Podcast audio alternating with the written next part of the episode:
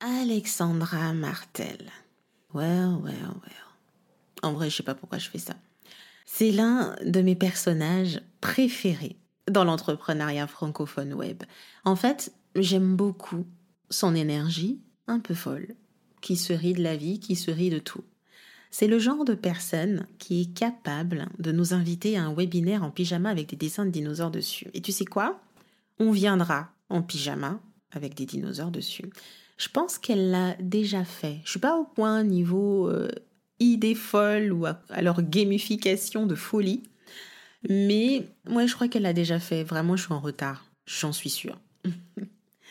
Je l'ai rencontrée quand elle organisait pour la première fois son festival web de la création de contenu. J'étais dans un panel hyper inspirant avec Stéphanie Forg, l'agence de publicité québécoise Antilope, plein d'autres euh, hôtes super inspirants et on a été nous-mêmes à Communication Futée aussi, dans le même panel et nous-mêmes hein, dans le panel, on était transportés par les échanges. Et depuis, on ne s'est pas vraiment lâché. Je veux dire, on a fait quelques collaborations, notamment dans le bundle de Geneviève Gauvin, Catching 2021.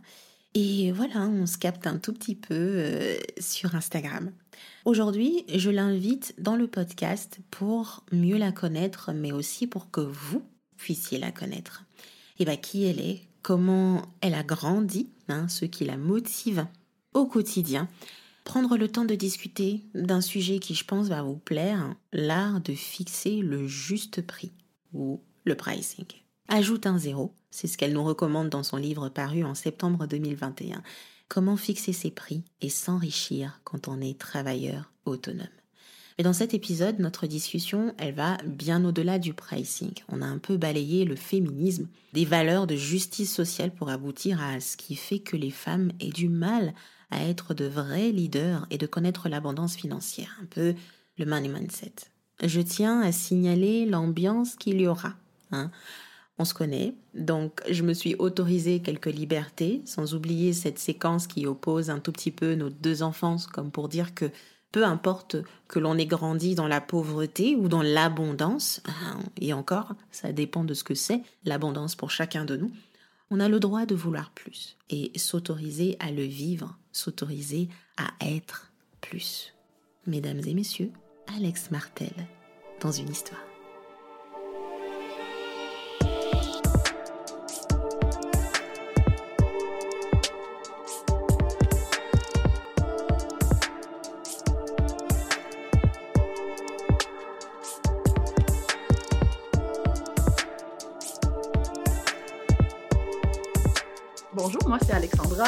Euh, vous allez l'entendre à mon accent, je suis québécoise. Donc, euh, j'habite à Québec. Euh, je, quand je me présente, j'aime souvent dire que je suis fan de grues. Ça n'a aucun lien avec ma business, mais les gens trouvent ça bizarre. J'aime les grues de construction, vraiment. je, je, les trouve élégantes, belles. J'aime ça les regarder. Et mes clients m'envoient beaucoup de photos de grues, mais dans la vie, ce que je fais, c'est de la rédaction persuasive. Donc, euh, beaucoup d'acteurs crochus, bien sûr, avec toi, Bim, parce que moi aussi, je m'intéresse au storytelling, mais aussi, c'est ça, à la persuasion, au copywriting, à tout ce qui peut nous permettre de faire changer d'avis, faire évoluer les croyances, faire poser certaines actions avec nos mots. C'est vraiment quelque chose qui me passionne.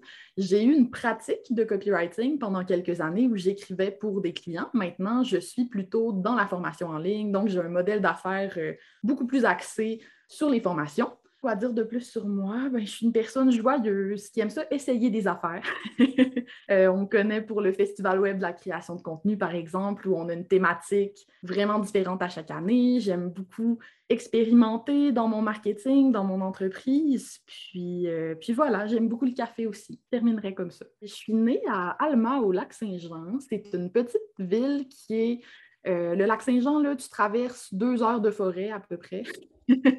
Puis tu arrives, c'est considéré comme une région éloignée au Québec. Donc, c'est vraiment euh, la plus grosse ville de ma région, c'est pas mal Alma, justement, où j'ai grandi, qui est une ville de peut-être 35 000 habitants. Fait que ça te donne une idée. Hmm. Euh, et donc, euh, évidemment, là-bas, aucune opportunité de pratiquer l'anglais, aucune opportunité. C'est vraiment très. Ben, c'est très blanc, d'abord, on va se le dire. C'est très québécois, c'est très très petit et moi, j'ai tout fait un petit peu là-bas, surtout quand j'étais plus jeune. Euh, donc, quand je suis partie faire mes études supérieures en droit à l'époque, mon but, c'était d'aller le plus loin possible que j'étais en mesure de me payer. et donc, je suis allée en Ontario à l'Université d'Ottawa. J'ai une belle euh, bourse, bourse d'études pour ça. J'ai passé trois ans à Ottawa que j'ai adoré. C'est une super belle ville pour finalement m'installer à Québec euh, par la suite, qui est comme un bel équilibre. C'est pas trop loin de ma famille, de mes parents. Je suis quand même quelqu'un qui est familial et en même temps, ben c'est une ville. je me sens moins euh, prisonnière un petit peu. J'aime beaucoup retourner chez mes parents dans ma région natale, mais je suis quelqu'un qui a besoin que ça bouge autour d'elle un petit peu. Donc, habiter dans un endroit aussi isolé, c'était plus difficile pour moi. Et j'ai étudié en art et en littérature au collège, au cégep, à Alma au départ parce que je savais que je voulais aller à l'université. Et quand je suis allée à l'université, c'est ça, j'ai été à la faculté de droit, j'avais l'intention de devenir avocate. C'était euh, vraiment euh, mon but quand je me suis inscrite à l'université. Que j'ai terminé d'ailleurs, j'ai ma licence en droit civil de l'Université d'Ottawa. Il me resterait juste à passer mon barreau. Euh, pour avoir le, droit de pratiquer comme avocate. Mhm. Mais ce qui est arrivé, c'est qu'assez rapidement, je me suis rendu compte que j'avais pas envie de faire ça finalement. Pas fait un mauvais choix parce que je suis très contente d'avoir fait ces études-là. Ça m'a enseigné la rigueur un petit peu, la faculté de droit. Mais je ne me sentais pas à l'aise dans cet univers-là qui est très. Il y a un côté très superficiel au milieu juridique. Il faut qu'il déguise en avocat comme perpétuellement, là, porter des tailleurs, tout ça, tout le temps. Puis bon, moi, tu me vois, tu me connais, mais moi, j'aime être en t-shirt. J'étais très bonne, je performais beaucoup, mais je me sentais pas libre dans ce domaine-là. C'est vraiment ça. Je me sentais pas libre. J'avais pas de modèle de copywriter autour de moi au Québec. C'est pas quelque chose qui était connu, en fait, quand j'ai commencé à m'y intéresser, peut-être en 2015-2016. Donc, je suis tombée un peu là-dessus par hasard. Euh, moi, pour financer mes études en droit, je créais des sites web à temps partiel. C'est quelque chose que je me suis auto-enseignée quand j'étais plus jeune. Et je faisais, entre autres, des landing pages pour une agence. Donc, des, des pages d'atterrissage pour des publicités Facebook. Puis en m'éduquant un peu sur ce sujet-là en anglais, je suis tombée sur le copywriting. Puis là, ça a été un espèce d'immense coup de cœur pour moi parce que je m'étais inscrite en droit pour débattre, pour plaider. J'aime l'argumentatif, j'aime le pouvoir que les mots peuvent avoir. J'aime donc cette idée-là qu'il existe un métier où ton seul but, c'est de manier les mots pour convaincre quelqu'un de quelque chose. Je trouvais ça extrêmement excitant en 2017 que j'ai acheté le nom de domaine lesmotspourvendre.com, qui est mon site web aujourd'hui, euh, puis que j'ai vraiment décidé de prendre ce virage-là, mais c'était un hasard, vraiment. un hasard de la vie. J'aime débattre. Tu sais, j'ai fait des concours de débat à l'université euh, que j'ai remporté. D'ailleurs, j'aime vraiment beaucoup, beaucoup, beaucoup le débat. Mm. Ce qui a été surprenant, par contre, quand je me suis mise à m'intéresser à la persuasion, c'était de découvrir à quel point les arguments comptent pour peu dans la persuasion, à quel point ce sont les émotions, l'empathie, ta capacité vraiment à anticiper un petit peu ce qui se passe dans la tête de ton public cible qui est importante et non pas d'avoir des arguments béton, des arguments, ça fait changer personne d'idée finalement. Ça, ça a été très challengeant pour moi, étant quelqu'un qui aime argumenter, j'ai dû comme revoir un peu ma vision de ce que c'était, faire évoluer les, les croyances puis les pensées des gens. maintenant, je comprends que pour faire changer quelqu'un d'avis sur quelque chose, c'est pas en l'assommant avec des arguments que tu vas y arriver, c'est beaucoup plus en connectant avec cette personne-là, mhm. puis en trouvant c'est quoi vos points communs en premier. Au départ, moi, mon projet de, d'entrepreneuriat, de, freelancing, c'était vraiment un à côté. C'était pas mon but final. J'ai pas quitté droit en me disant ah oui, je vais devenir freelance. En fait, je me suis inscrite dans un autre programme universitaire parce que moi, j'ai toujours été bonne élève à l'école, puis je me définissais beaucoup en tant que personne par mes succès académiques. C'était central dans ma vie. Puis l'université, c'est quand même une source de validation constante. Il y a toujours quelqu'un derrière ton épaule qui est en train de te dire avec ta bonne note que tu as bien fait, tu as bien appris. Quelque chose de très rassurant dans ce cadre-là quand mm tu performes bien là-dedans. Donc, moi, le freelancing, c'était un sideline, c'était un à côté. Je ne pensais pas me dédier à ça. Puis, euh, donc, je, découvre le copywriting et je me mets à expérimenter avec ça. J'écris à mes clients pour qui j'ai fait des landing pages, ce genre de travail-là. Et je leur dis, écoute, j'ai un intérêt pour cette chose-là qui s'appelle le copywriting. J'aimerais pratiquer. Veux-tu être mon cobaye finalement? Et je me mets à écrire des séquences de courriels, des pages de vente de plus en plus je suis bonne. c'est facile. Mes clients sont contents. Euh, je vais chercher des résultats. Je me souviens encore de la première fois où j'ai écrit une séquence qui a vraiment rapporté ce qui était à l'époque pour moi une grosse somme d'argent. C'était 30 000 en comme une semaine avec une séquence de courriel. C'était pas pour moi, c'était pour ma cliente, mais le sentiment de puissance que j'ai ressenti à l'intérieur de moi en me disant Waouh, j'ai contribué à ça, mes mots ont convaincu des gens de dépenser tout cet argent-là. Il y, avait, il y avait quelque chose de, magique presque dans cette réalisation-là. Ça a comme ouvert euh, des possibilités. Puis éventuellement, j'ai fait mon deuil de l'université. Ça a vraiment été un deuil de, de réaliser en fait que cette petite chose-là que qui n'était pas mon champ principal, qui n'était pas mon activité, qui, que je n'avais pas envie de me concentrer là-dessus, était en train d'occuper de plus en plus de place dans ma vie. Je me désintéressais de mes cours parce que je m'intéressais trop au copywriting, que je voulais trop mettre de temps sur mes mandats clients, que je voulais trop... Euh, j'adorais ça, en fait. Euh, mais ça a quand même été un deuil de me dire euh, que je mettais fin à cette espèce de, de partie-là de mon identité, de la bonne élève, la personne qui a un parcours académique fonctionne. Donc, j'ai lâché l'université euh, autour de 2017, justement, là, quand j'ai acheté mon nom de domaine et que j'ai décidé vraiment de, me concentrer sur la rédaction persuasive. C'est pas anodin que j'appelle ça la rédaction persuasive. La raison, c'est qu'au Québec, le copywriting, en 2017, là, personne savait ce que c'était. Euh, quand j'expliquais aux gens que je faisais du copywriting, ils pensaient que je faisais de la propriété intellectuelle à cause du mot copyright. Donc, il y avait un gros travail d'éducation à faire. C'est comme ça que j'ai commencé à créer du contenu. C'était un besoin pour être capable de vendre mes services. Je devais éduquer les gens sur qu'est-ce que c'est le copyright. Mon marché ne savait pas ce que je faisais. C'était super intéressant parce que ça m'a comme obligée à rentrer dans euh, cet univers-là de la création de contenu, de commencer à, à, éduquer les gens sur la valeur de ce que je faisais parce que de la rédaction web et du copywriting, ça ne se compare pas. Euh, mais malgré ça, j'avais un taux horaire pendant très longtemps, très, très, très longtemps, euh, parce que justement, quand tu deviens entrepreneur, quand tu deviens freelance un peu par hasard, ben, ton référent, c'est quoi? C'est tes emplois salariés. Évidemment, euh, je dis dans mon livre que le taux horaire, c'est le paradigme en ce moment, c'est-à-dire que tout, tout, fonctionne avec le taux horaire sur le marché du travail ou presque. On est une exception qu'on ne fonctionne pas à taux horaire. ce qui fait Évidemment, c'est le réflexe de tout le monde quand on se lance. Puis, ça fonctionnait tellement pas pour moi. Euh, moi, j'ai un TDAH. Je ne suis pas quelqu'un qui va travailler de manière soutenue ou de manière logique. Des fois, j'ai de l'inspiration, ça va super vite. D'autres fois, je n'ai pas l'inspiration, puis je regarde mon texte pendant une heure sans qu'il se passe quoi que ce soit. J'avais de la misère à compter mes heures de manière vraiment pratico-pratique, c'était difficile pour moi de calculer mon temps. Puis de souvent, je sous-chargeais mes clients parce que je me sentais mal de mettre sur la facture l'heure que j'ai passée à réfléchir au projet sans écrire, par exemple, parce que je n'avais pas l'impression d'avoir été productive. Donc, c'était pas payant parce que je, le sous-chargeais. Alors que quand tu es salarié, tu es payé, même si tu vas aux toilettes, là, je veux dire, tu es toujours, tu es payé pour être là. C'est vraiment, ça fonctionne pas de la même façon. Et donc, euh, mon taux horaire, ça allait pas bien. J'aimais pas compter mes heures. Je sentais qu'il y avait quelque chose qui ne fonctionnait pas avec ça. ce qui a vraiment marqué pour moi le changement puis la recherche d'un nouveau modèle d'affaires, d'un nouveau modèle de tarification, c'est que j'en ai fait une pneumonie. En fait, à un moment donné, quand ton, revenu est lié à ton temps, ben, quand tu ne travailles pas, t'es pas payé. Puis en plus, tu tout charges parce que tu es gêné de charger à ton client toute la charge mentale, les temps de réflexion, les temps de brainstorm. Ben, tu es toujours en train de travailler. Euh, la fin de semaine, tu penses au projet de tes clients. Le soir, dans ton bain, tu penses au projet de tes clients. C'est toujours avec toi.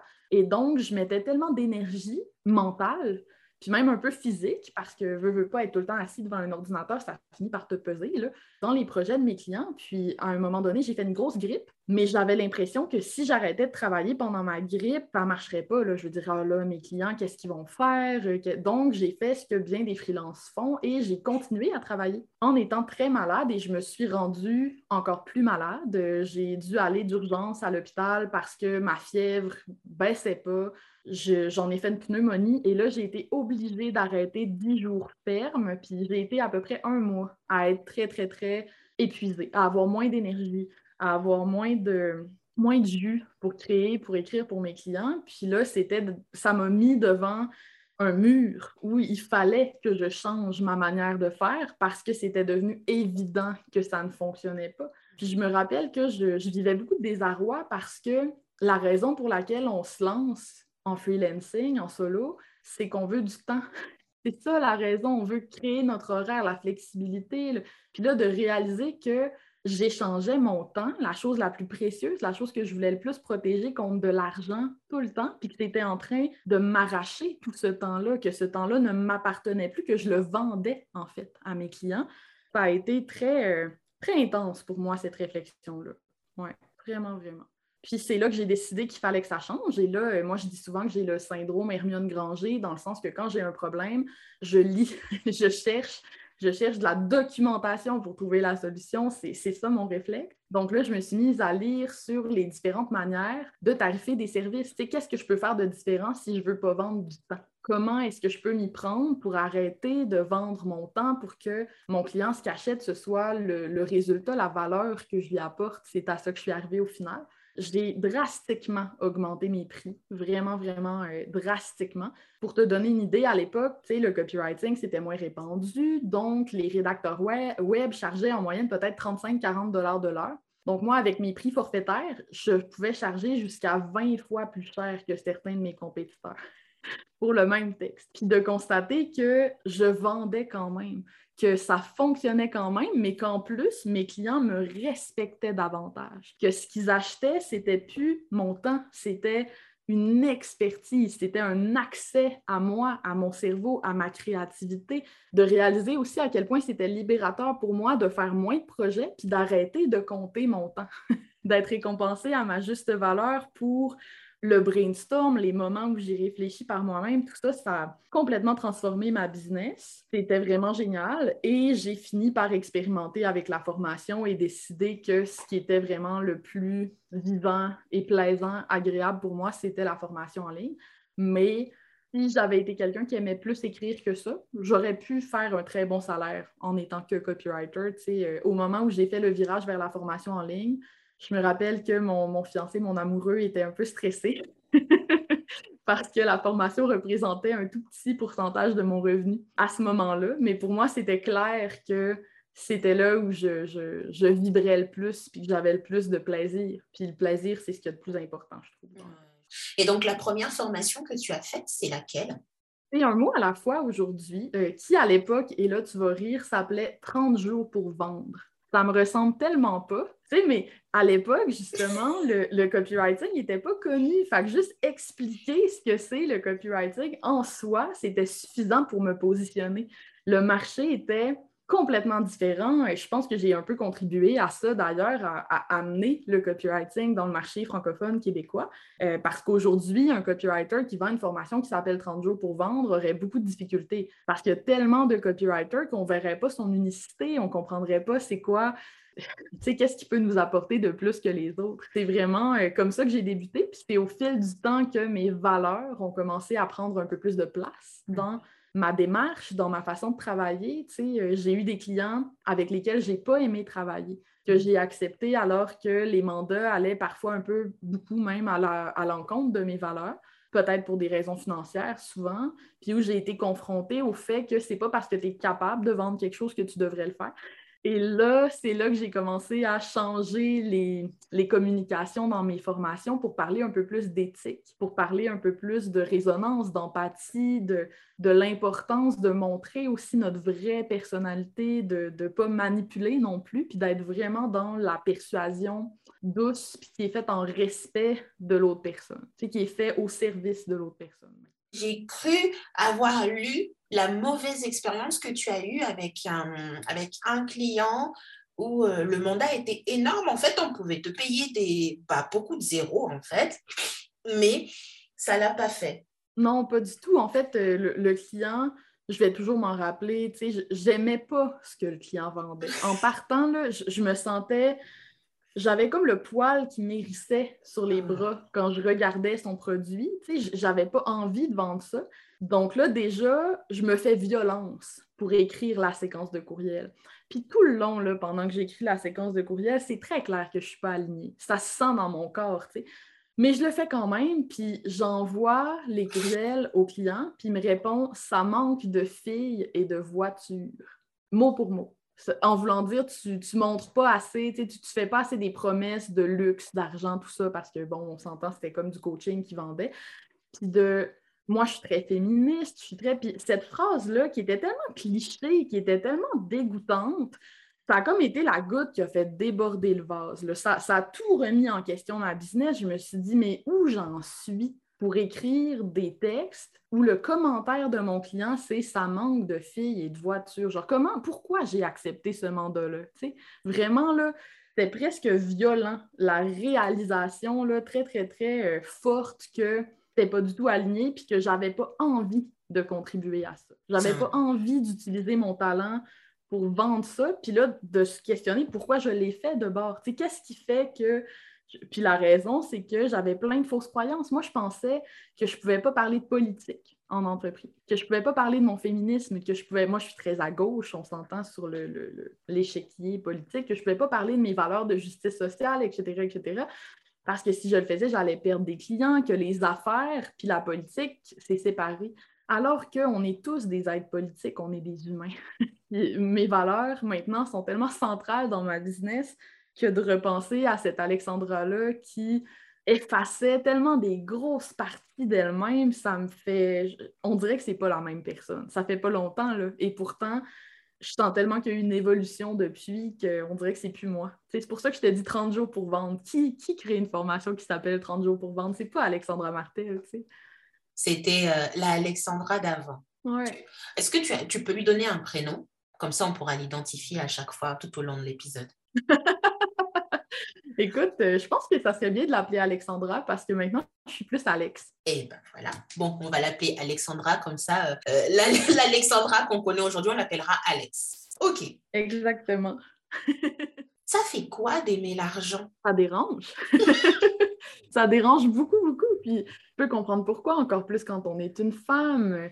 C'est on associe tellement l'argent à quelque chose de laid c'est vraiment laid, l'argent. Surtout, dépendamment dans quel milieu tu as grandi, là, évidemment, je ne veux pas généraliser non plus, mais moi, on en parlait un peu avant de commencer à enregistrer.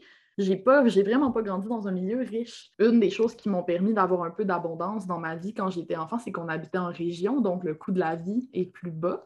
Mais quand même, mes parents devaient être très économes là, pour être capables d'élever trois enfants avec le salaire qu'ils faisaient. Pendant plusieurs années, mon père ne trouvait pas d'emploi. C'était pas facile. Puis l'argent, c'était pour moi synonyme de stress, de soucis. C'était quelque chose qui était perpétuellement présent, comme un nuage noir qui flotte, parce que ça, ça amène plein de problèmes. Ah bon, euh, Jonathan s'est fait mal à une dent, euh, il est trop vieux maintenant, l'assurance du gouvernement ne couvre plus, il va falloir trouver les moyens de payer le dentiste, il va falloir... Tu sais, c'était toujours des, problèmes que ça apportait, l'argent, dans ma vie, dans la vie de ma famille, dans la vie de mes parents.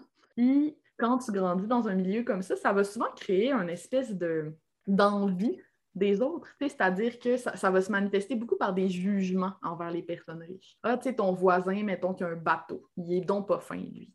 le méchant voisin qui a un bateau, genre, ah, ça a-tu, ils vivent trop dans l'abondance, ils, ont trop, ils ont trop, ils ont trop. Il, y a vraiment un fond aussi catholique, genre au Québec, là, même si on l'est plus, tu sais, aujourd'hui, les valeurs catholiques sont comme imbriqué là, tellement profondément dans l'espèce de, de, culture générale des gens que même si personne ne va à l'église, cette espèce de vision très catholique de l'argent comme quelque chose qui corrompt est encore présente. C'est encore là, beaucoup chez les francophones. Puis si tu ne donnes pas ton argent à l'église, tu ne vas pas au ciel. Donc, j'avais une vision extrêmement négative de l'argent, hmm. très, très, très négative, ce qui explique peut-être pourquoi ça a été aussi long avant que je charge le juste prix pour mes services. Je me souviens que j'ai des clients qui me disaient que mon taux horaire était trop bas, puis là, je leur répondais, oui, mais le salaire médian au Québec, c'est ça. je me comparais aux gens, je, je, me comparais beaucoup à mes parents, je me comparais beaucoup constamment dans la comparaison, puis je me disais qui je suis pour me plaindre finalement? Il y a tellement des gens qui sont pires que moi. Et je n'osais pas charger plus cher. J'avais l'impression que si je le faisais, j'allais devenir une personne superficielle finalement. Que, que ça représentait tellement quelque chose de sale pour moi de vouloir de l'argent. Très, très, très progressivement. Je pense que d'abord, ça a été de comprendre justement cette relation-là entre l'argent et le temps. comprendre que finalement, c'est pas de l'argent que je désire. Ce que je désire profondément, c'est ce que l'argent peut m'apporter. Ce que je désire, c'est le temps libre de plus dans mon horaire, c'est l'impact que je vais pouvoir avoir sur mes proches. C'est ce que ça va transformer dans ma vie, de fréquenter aussi des personnes qui ont de l'argent. Ça, ça fait une grosse différence pour moi de m'entourer d'entrepreneurs qui faisaient plus d'argent que moi, que je respectais quand même, qui avaient les valeurs aux bonnes places, qui étaient des personnes qui, pour moi, représentaient des bonnes personnes, mais qui faisaient de l'argent pour venir challenger un petit peu cette idée-là, venir euh, créer un peu de dissonance cognitive dans ma tête, là, de voir que oui, ça se peut. Tu regarde, là, tel ami fait beaucoup d'argent, puis pourtant, c'est mon ami, c'est une bonne personne. Je, c'est une personne qui est, généreuse, qui est aidante, qui est bienveillante, qui, puis regarde, elle fait vraiment beaucoup d'argent. Donc, devenir comme ça, faire mentir mes croyances en changeant petit à petit les personnes qui m'entourent, en m'abreuvant à des discours qui sont plus positifs autour de l'argent, mais qui me ressemblent, qui restent harmonieux avec mes valeurs, qui restent harmonieux avec ce qui compte le plus pour moi. Donc là, tranquillement, pas vite, je me suis mise à défaire ces, ces obstacles-là.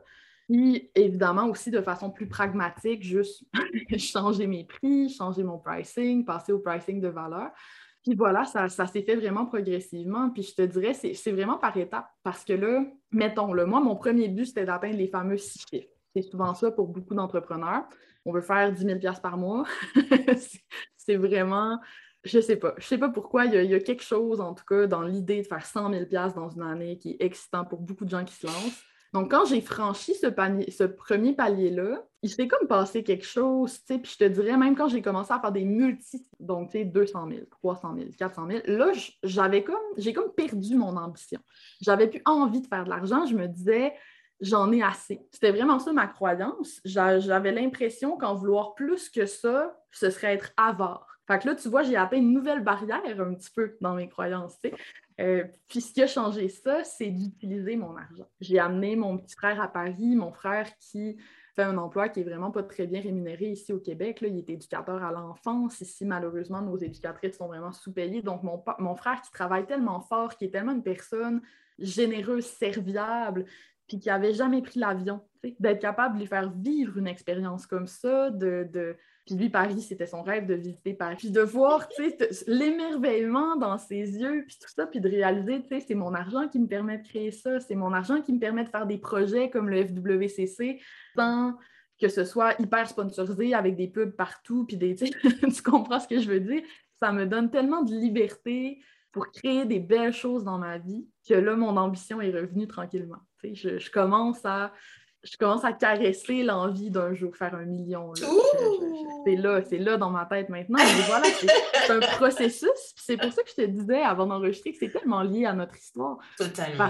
tellement, tellement, tellement. Puis oui, tu sais, moi, ce que j'enseigne dans mon livre, c'est très pragmatique. Tu sais, j'enseigne hmm. aux gens comment identifier c'est quoi leur valeur. Je leur donne un outil un peu de comparaison pour aller fixer un prix, pas au hasard, tu sais, pour être capable de fixer un prix. Mais si tu n'es pas capable en même temps de changer les histoires que tu te racontes sur l'argent, tu vas appliquer mon livre et tu ne changeras quand même pas ton prix parce que tu ne seras pas à l'aise de le faire. Fait que les deux vont ensemble. Ce que tu dis, c'est tellement vrai. Euh, moi, je suis une femme noire, Alexandra, et on a des histoires complètement différentes. Et chez nous, c'est encore pire. Nous, on a été éduqués avec le fait que c'est papa qui ramène l'argent à la maison. Contrairement à toi, moi, j'ai grandi, je ne peux pas me plaindre de comment j'ai grandi. J'avais un chauffeur, j'avais des personnes qui se chargeaient de nettoyer mes vêtements, d'arranger mon lit quand j'en avais besoin. En fait, j'ai appris à faire vraiment, véritablement mon lit en France. D'ailleurs, quand ma mère se réveillait, elle disait Allez, va faire ton lit euh, parce qu'elle était un peu énervée, parce qu'elle ne voulait pas que je devienne une nana très frivole, très embourgeoisée, etc. Donc, elle me disait Va faire ton lit, euh, c'est toi qui cuisines aujourd'hui, c'est toi qui fais des choses, etc. D'où, euh, et je la remercie beaucoup pour ça, je la remercierai jamais autant. Mais en fait, moi, j'ai grandi dans l'opulence. On n'était pas riche, riche, mais mon père était professeur. Il était dans la politique et dans la diplomatie. J'ai vécu dans ce carcan-là de, comme c'est un professeur qui est reconnu et, et très connu en fait à l'université, on devait jouer les mondains. Mais tu vois, j'ai pas à me plaindre du fait que j'ai vu mes parents, genre, euh, faire des économies pour nous éduquer. Alors certes, il y a eu des moments de, de grosse crise dans le pays où je voyais vraiment qu'à un moment donné, j'ai vu qu'on vendait du jus à la maison, genre des choses comme ça. C'est une image flashback qui me revient, mais j'étais encore un peu petite pour comprendre et je crois que mes parents me préservaient vachement et ne voulaient absolument pas d'ailleurs que je comprenne la situation. Mais, amen, j'ai pas souffert, quoi. Tu vois, j'avais ce que je Hmm. voulais. Mais c'est quand j'ai quitté mon pays pour aller étudier à l'étranger en France que j'ai découvert c'est quoi la vraie vie. Mes parents, je pense, ils avaient fait exprès. Ils se sont consentis que, écoute, bon, Benvinda, elle a quitté la maison, elle a quitté le lit, c'est qu'elle va découvrir la vie et on va juste être là quand elle en aura vraiment besoin. Mais le reste, on la laisse faire. Je te jure, j'ai cru que j'allais mourir, genre, euh, parce qu'il y a un moment donné, j'ai manqué 2 euros. En fait, j'ai rien et j'avais que mon loyer payé, la bouffe un peu à la maison. Et j'avais plus tous ces, ces petits à côté de plaisir qu'on peut juste offrir pour aller, je sais pas, dans un bar, etc.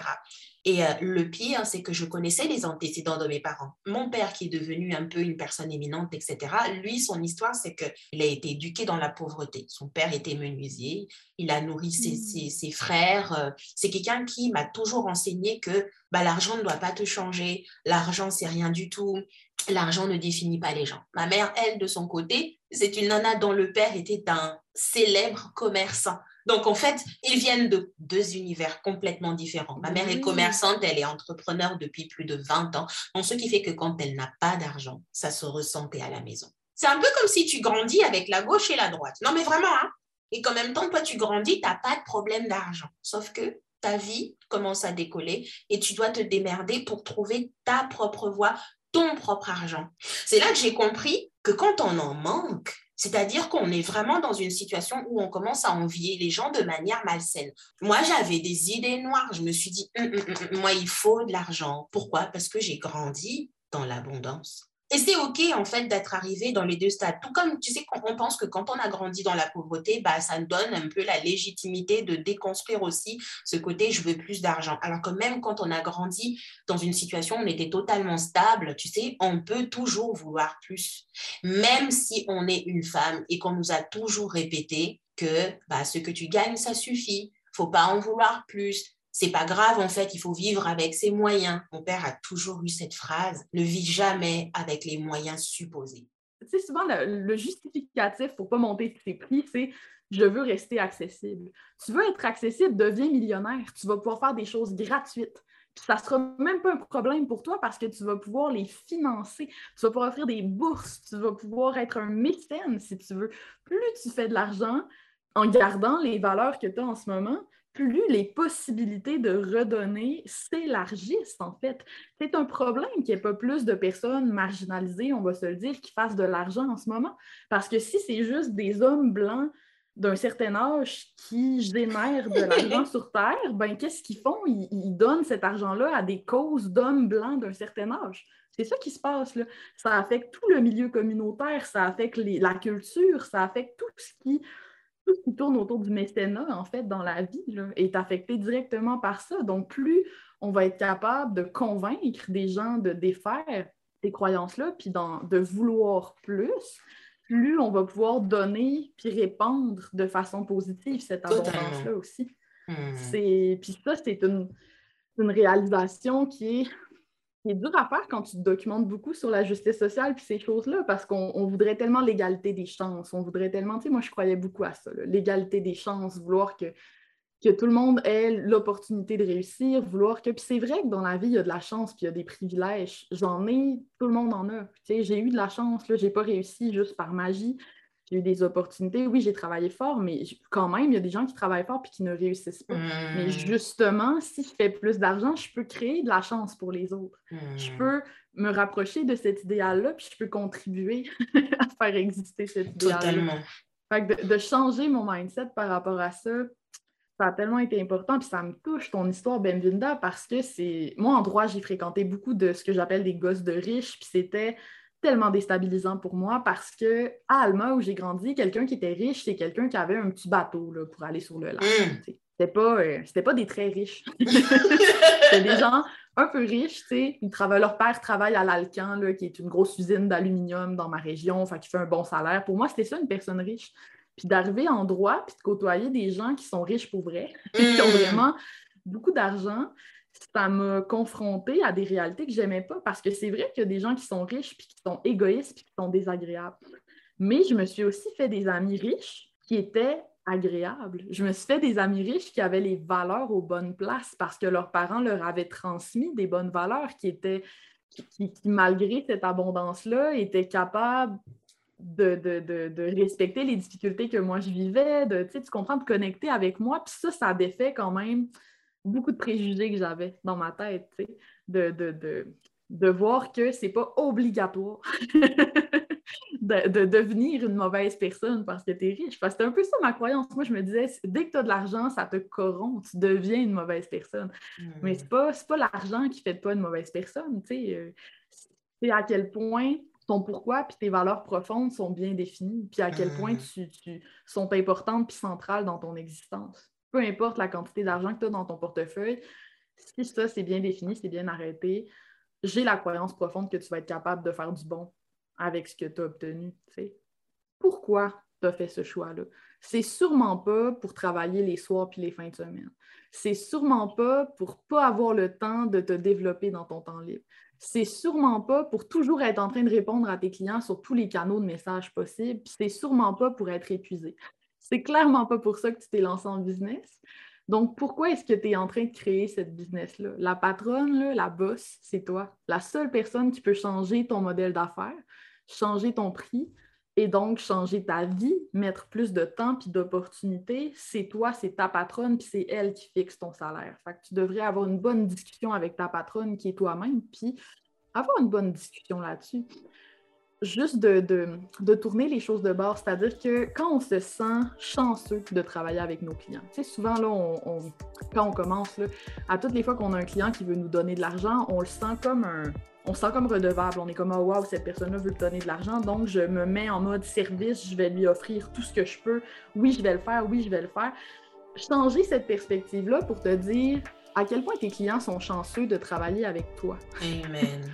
Trouve que quand on change ça, hmm. ça, ça, change tout parce que quand un client se présente, puis qu'il est pas, il se sent pas chanceux de travailler avec toi, c'est-à-dire qu'il te respecte peut-être pas totalement, qu'il est peut-être un peu sec, un peu passif-agressif, ben tu l'envoies promener et c'est tout.